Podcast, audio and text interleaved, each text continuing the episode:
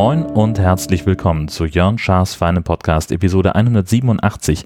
Ich bin Jörn Schaar und ihr seid es nicht. So richtig viel zu erzählen äh, gibt das diese Woche eigentlich gar nicht, ähm, denn sie war sehr arbeitsreich und mit äh, sehr viel äh, mit sehr viel Tagesgeschäft verbunden. Ich hatte ein paar schöne Termine. Das der eine war tatsächlich schon letzte Woche. Ähm, da war ich äh, für ein Porträt ähm, bei einer Band äh, in Lehe. Ähm, wir haben bei einem der Sender, für die ich hauptsächlich arbeite, äh, eine Reihe, die heißt die Top Schleswig-Holsteiner. Da besuchen wir in alphabetischer Reihenfolge jedes Dorf, jede Stadt in Schleswig-Holstein, um dort jemanden vorzustellen, zu porträtieren, der irgendwie aus der Gemeinde heraussticht, aus der Masse heraussticht, der was Besonderes ist.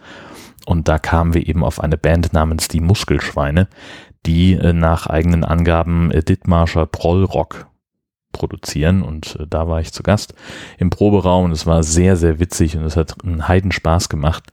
Ähm, ich habe da Anfang der Woche den, den Link rumgeschickt. Ich setze den auch nochmal in die Show Notes, denn das Schöne ist bei dieser Serie, die werden als Podcast veröffentlicht. Das heißt, das kann man auch ziemlich lange nachhören. Der andere Termin ähm, da war ich sehr überrascht von. Das war am Montag, äh, da war ich bei einem Tätertraining. Tätertraining bedeutet, äh, wenn jemand ähm, häusliche Gewalt ausübt, äh, dann kann er dazu verurteilt werden, ein, eine Therapie zu machen. Und diese Therapie kann eben sein, dieses äh, Tätertraining, das also eine, ja, letztlich Gesprächsrunde ist, äh, äh wo man mit verschiedenen Übungen und, und verschiedenen Themen sich äh, mit dem Thema Gewalt auseinandersetzt, was für Formen von Gewalt gibt es, was für Formen von Kommunikation gibt es, also halt das Kommunikationsmodell nach Schulz von Thun, äh, wo also äh, diese ganzen Sender-Empfänger-Modelle und, und die verschiedenen Ebenen, auf denen man eine Aussage hören kann, besprochen werden, äh, um so ein Verständnis dafür zu schaffen, was habe ich denn da eigentlich gemacht? Und in, an dem Tag, wo ich jetzt da war, haben sie eine sogenannte Biografiearbeit gemacht, also äh, mal aufgeschrieben, auf einer Lebenslinie, wenn wir es mal so auf dem Zeitstrahl, wo ist mir Gewalt widerfahren und wo habe ich jemandem Gewalt angetan, um einfach mal zu sehen, okay, ähm, ich bin sowohl Täter als auch Opfer und Gewalt bestimmt mein Leben zu einem gewissen Grad. Und das ist also die, die wesentliche Lektion, äh, dass man eben sagt, okay, das ist, weil diese Menschen eben auch selber häufig Opfer von Gewalt waren oder aber auch einfach in schlecht funktionierenden Beziehungen ähm, regelmäßig sind, ähm, dass sie dann äh, gewalttätig werden, weil sie sich vielleicht auch nicht mehr zu helfen wissen und dass sie aber vor allem aus diesem Verständnis heraus äh, selber Opfer auch mal gewesen zu sein, ein Verständnis, ein Mitgefühl für äh, die Personen entwickeln, denen sie Gewalt angetan haben. Und was ich spannend fand, ähm, ist eben die Aussage des Trainers, dass Gewalt sich äh, durch alle Schichten der Gesellschaft zieht, ähm, dass er in Paargesprächen ähm, auch Frauen hat, die sagen, ähm, ich könnte hier genauso sitzen wie mein Mann, ich habe ihn halt früher angezeigt, bin halt schneller zur Polizei gegangen. Was mich auch überrascht hat, war, wie selbstverständlich ich an dieser Gruppenarbeit teilnehmen konnte. Also ich war halt einfach da und habe mir das angeguckt und die haben ganz normal äh, ohne irgendwelche Scheu oder dergleichen darüber gesprochen, was, was bei ihnen passiert ist, was vorgefallen ist, haben ganz normal die Gruppenarbeit durchgezogen. Wobei es allerdings auch vorher die Absprache gab, ich nenne keine Namen und ich zeige keine Gesichter. Es wird dazu einen Online-Artikel geben und einen Radiobeitrag, das erscheint beides am Donnerstag. Äh, ist also alles noch nicht fertig. Und äh, wenn das fertig ist, dann werde ich das auch nochmal vertwittern, denn dann kann man es auch nochmal lesen und hören, was ich da erlebt habe. Das fand ich also, wie gesagt, alles ganz spannend. Dann haben wir jetzt ja endlich unser neues Auto seit dieser Woche und ich bin, ich bin massiv verknallt in diese Karre. Es ist echt, es ist ein wirklich tolles Auto, muss man einfach sagen. Es ist eine ganze Menge Kram drin, den ich sehr mag. Äh, Bluetooth, Freisprecheinrichtungen, mein Traum vom Tempomat hat sich endlich mal erfüllt und, und die Karre hat eben auch ein bisschen, ein bisschen Dunst. Also da kann man auch im sechsten Gang noch ein bisschen mit beschleunigen. Ich bin jetzt kein, kein Raser oder dergleichen, äh, vor allem nicht bei den winterlichen Verhältnissen, die wir dann doch gerade haben in Schleswig-Holstein. Ähm, und äh, ab aber auch sonst nicht. Geht ja im Wesentlichen darum, dass der Wagen in der Lage ist, den Wohnwagen so zu ziehen, wie ich das gerne hätte. Und ich bin sehr zuversichtlich, dass der das kann. Sagen wir es mal so. Äh, wir haben jetzt so die ersten 300, 400 Kilometer mit dem Ding gefahren. Ähm, das lässt sich alles soweit gut an. Was ich äh, spannend finde, ist, äh, wenn ich mein Telefon mit dem Auto verbinde über Bluetooth, dann äh, schaltet das Telefon in den Remote SIM-Modus. Wusste ich gar nicht, dass es das gibt. Ähm, Im Wesentlichen sagt das aus, dass das Auto dann mein Telefon ist.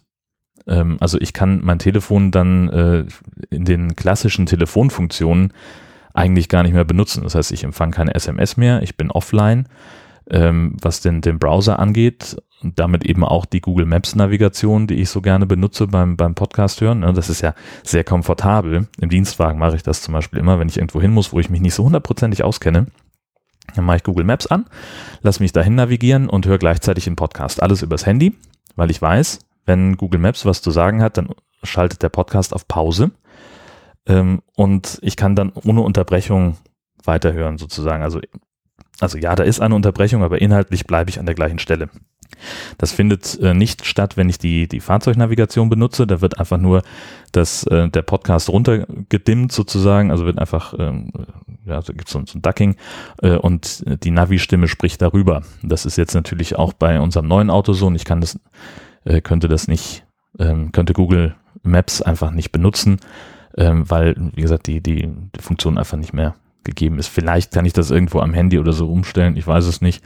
Ähm, an und für sich finde ich es aber auch wahnsinnig praktisch, während der Fahrt äh, keinerlei Nachrichten empfangen zu können. Also das Handy bimmelt nicht, es kommen keine E-Mails an, es kommen keine SMS an oder Telegram-Nachrichten ähm, oder sonst irgendwas. Nur Anrufe kommen durch und die kann ich halt mit einem Knopfdruck am Lenkrad annehmen und auch wieder auflegen und habe also äh, die, die Aufmerksamkeit dann nicht abgelenkt von, vom Fahren. Das finde ich sehr, sehr gut.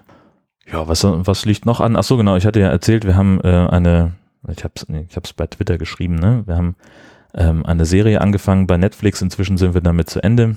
Dirk Gentlys Holistische Detektei, basiert auf einem Roman von Douglas Adams. Ähm, bei Netflix sind jetzt zwei Staffeln und es ist so unfassbar absurd.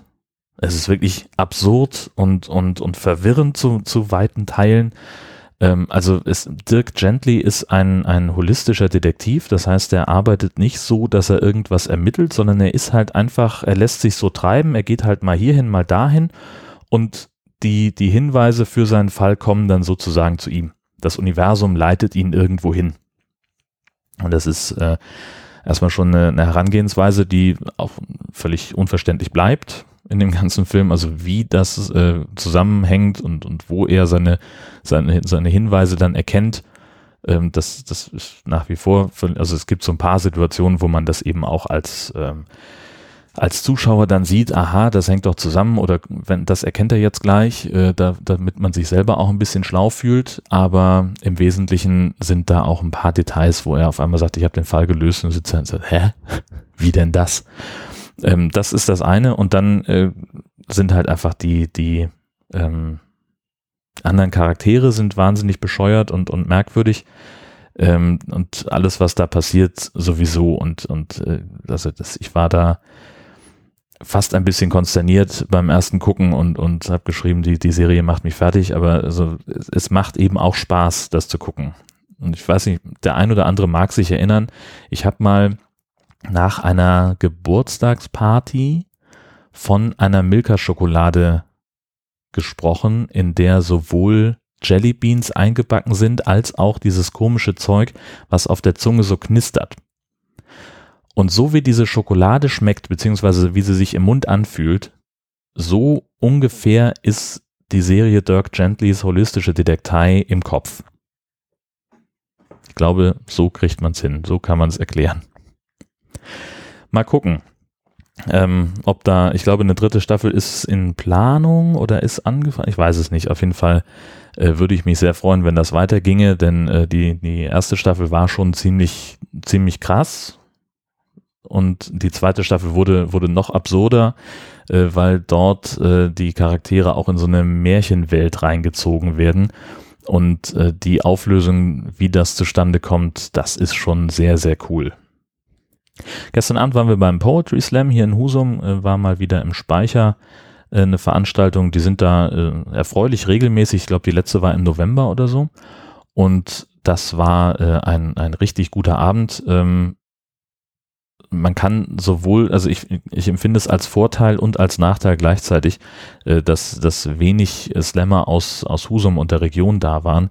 Ähm, Nachteil einerseits, weil es eben äh, so, so ein Slam, das sagt auch der Organisator Björn Höxtal nachher, ähm, wir haben noch draußen ein bisschen zusammengestanden und uns unterhalten und er sagt halt auch, es, es, Poetry Slam soll eigentlich kein importierter Zirkus sein, sondern es soll schon auch da stattfinden, äh, und, und mit den Leuten stattfinden, die am Veranstaltungsort wohnen.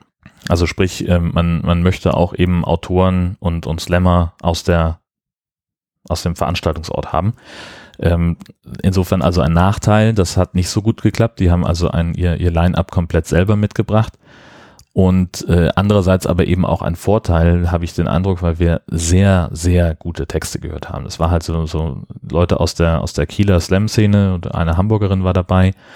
Ähm, und das war pff, doch ganz weit vorne. Also äh, eine Frau und ich haben uns ein, ein Jury-Schild geteilt und haben uns dann immer beraten, wie viele Punkte wir vergeben wollen. Und äh, wir kamen gar nicht umhin, auch schon relativ früh relativ viele Punkte zu vergeben in der Vorrunde ähm, weil da einfach sensationell gut gemachte Texte dabei waren. Die waren entweder, waren die sprachlich sehr, sehr dicht und sehr, sehr kunstvoll und wo wir einfach gesagt haben, so, also auch wenn der jetzt inhaltlich, äh, also die, jetzt nicht so der, der unterhaltsamste Text ist, aber es halt so, das gibt ja eben dieses, dieses Spektrum. Es geht ja um den Text als solches und nicht darum, äh, wo ich jetzt am meisten gelacht habe. Und da waren so ein paar Texte, die einfach sehr, sehr nachdenklich waren, aber auch extrem gut gemacht. Wo wir einfach gesagt haben, das sind mindestens neun Punkte von möglichen zehn. Und äh, im Slam danach, also im, im Beitrag danach, saßen wir da und haben gesagt, der ist mindestens genauso gut. Und äh, so ging es uns eigentlich den ganzen Abend und das war sehr, sehr cool. Ähm, ich habe natürlich überhaupt keine Namen. Ähm, Selina Seemann ist die eine, die äh, den nachher, hat die gewonnen? Nee, die hat den zweiten Platz. Nee, stimmt doch gar nicht, die hat gewonnen und Michael, Kühn hat den zweiten Platz gemacht. Ähm, beide sehr, sehr großartig und sie hat äh, gewonnen nachher mit äh, der Weihnachtsgeschichte ob Platt. Also auf ein, ein plattdeutscher Vortrag, ähm, wo sie die Weihnachtsgeschichte nacherzählt hat und wo ähm, Maria und Josef eben in Schleswig-Holstein unterwegs waren und äh, zur Volkszählung in Husum am Speicher ankommen und äh, die Heiligen Drei Könige sind eben nicht aus dem Morgenland, sondern das sind dann irgendwelche drei Dösbaddel aus dem Nachbarort. Und das, äh, die, die sich verlaufen haben im Wesentlichen und die vor der Tür sitzen. Also die haben dann natürlich auch Geschenke dabei. Äh, was war denn das? Was war denn das? Was haben sie denn da mitgebracht? Keine Ahnung, irgendwas, irgendwas und eine Flasche Korn. Ach genau, ein Pfund, zwei Pfund Krabben ungepoolt war das eine das andere habe ich vergessen und, und das dritte war dann eben eine, eine Buddelkorn aus Oldesloe. Und äh, die haben sie sich dann äh, mit, mit Josef äh, vor dem Stall sitzend geteilt und haben, sehen dann doch den Morgenstern und stellt sich raus, nein, das ist doch ein Windrad. Und also sehr, sehr witzig. Ähm, muss mal gucken, ob es den schon bei YouTube gibt. Der Text ist, glaube ich, noch relativ neu. Ähm, falls ja, falls ich den finde, dann findet ihr den in den Show Notes. Ansonsten kann ich euch leider nicht helfen. Dann bin ich irgendwas anderes von Selina ein, ähm, denn die ist wirklich sehr, sehr cool und macht äh, hervorragende Texte. Das war es dann auch schon wieder. Viel mehr habe ich gar nicht zu erzählen. Wie gesagt, es war sehr viel Arbeit und sehr viel Tagesgeschäft und sehr viel Standard. Und ähm, daran wird sich jetzt auch erstmal absehbar nichts ändern. Insofern ist das halt so. Ähm, ja, das ist im Augenblick äh, einfach Stand der Dinge. Es gibt auch sonst noch wenig zu erzählen. Wir haben so ein paar leise äh, Planungen schon mal angefangen für das Thema Urlaub und Camping und so weiter. Ach, Camping überhaupt. Ins, ah. Ich bin ja ein, ich bin ja ein Trottel manchmal, ne? Habe also überhaupt nicht nachgedacht. Ich wusste ja, als wir den Wohnwagen in die Halle gestellt haben, dass wir, jetzt kriege ich wieder Kasala vom Camping Caravan Podcast, ähm, ich wusste ja, dass wir dann schon ein neues Auto haben würden, wenn wir ihn das nächste Mal aus der Halle rausholen. Das habe ich natürlich überhaupt nicht nachgedacht über das Thema Anhängerkupplung. Denn ich weiß ehrlich gesagt gar nicht, was wir für einen für Stecker an unserem Wohnwagen haben. Ich weiß, dass wir damals einen Adapter brauchten, um den an unser, an unseren letzten Wagen anknuppern zu können. Aber ob dieser Adapter jetzt auch auf den neuen Wagen drauf passt, weiß ich gar nicht. Ich habe ehrlich gesagt aber auch noch nicht gesucht. Ich habe noch überhaupt gar nicht recherchiert. Ähm, ich glaube, dass wir, dass wir ein, dass der Wohnwagen einen neunpoligen Stecker hat und wir auf 13-polig umgefummelt haben mit einem Adapterstück und das würde dann funktionieren. Ich weiß es aber nicht. Gab es vor den neunpoligen noch was anderes? Kann das sein, dass wir irgendwie einen siebenpoligen Stecker haben? Ich habe keine Ahnung. Nee, kann eigentlich nicht ja, also das wird, wird noch ein bisschen rätselhaft, aber das Gute ist ja, dass äh, die Halle, in der unser Wohnwagen steht, relativ nah dran ist an unserem äh, Wohnwagenhändler und dass man dann eben halt sagen kann, ja, okay, dann äh, ziehen wir den halt jetzt noch nicht sofort raus, sondern wir fahren halt nochmal schnell und holen den passenden Adapter ähm, und sind dann halt, keine Ahnung, brauchen dann halt nochmal irgendwie eine Stunde oder was, bis wir den dann rausziehen können. Das ist dann halt so. Aber das, ähm, da habe ich das, da bin ich irgendwie so neulich äh, schweißgebadet nachts aufgewacht und habe gedacht so, der Adapter. Äh, naja, gut, mal gucken. Äh, das ist ja aber eine Sache, die uns frühestens im März betrifft und dann müssen wir überhaupt sowieso mal sehen, ob wir dann schon los wollen oder ob wir da noch irgendwie einen anderen Plan haben. Das wissen wir alles noch gar nicht. Das ist es jetzt aber wirklich. Herrschaften, vielen Dank fürs Zuhören. Ich wünsche euch eine fantastische Woche und wir hören uns dann nächste Woche wieder. Das wird super. Bis bald. thank you.